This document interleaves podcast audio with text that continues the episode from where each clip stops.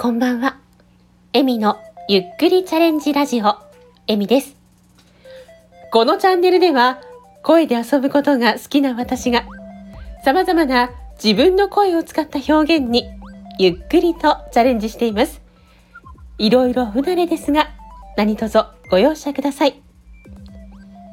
改めまして、こんばんは、エミです。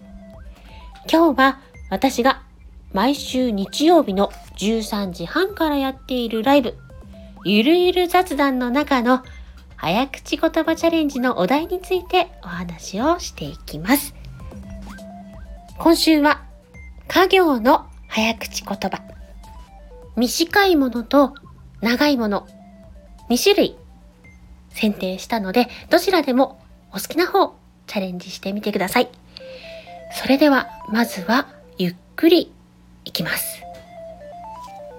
貨物船の旅客は貨物と一緒で旅客運賃が安い。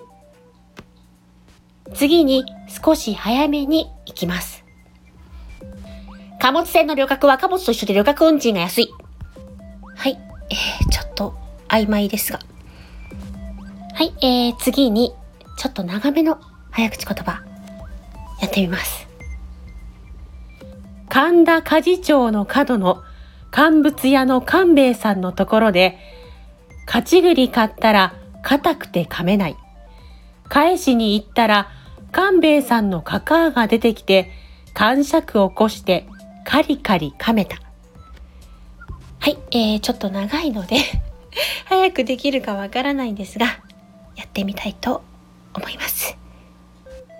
神田勝町の角の乾物屋の勘兵衛さんのところで、勝ち栗買ったら硬くて噛めない。返しに行ったら勘兵衛さんのカカアが出てきて感触を起こしてカリカリ噛めた。はい、えー、ちょっと曖昧なところもあったかとは思うんですが、お許しください。今日の早口言葉チャレンジのお題は、次の日曜日、5月14日13時30分からのゆるゆる雑談の中での早口言葉チャレンジのコーナーのお題になっております。お時間よろしければぜひチャレンジにお越しください。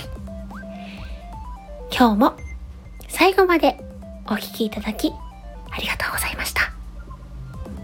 今日嬉しいことがあった方も辛いことがあった方も少しでも笑顔になりますように。では。またね。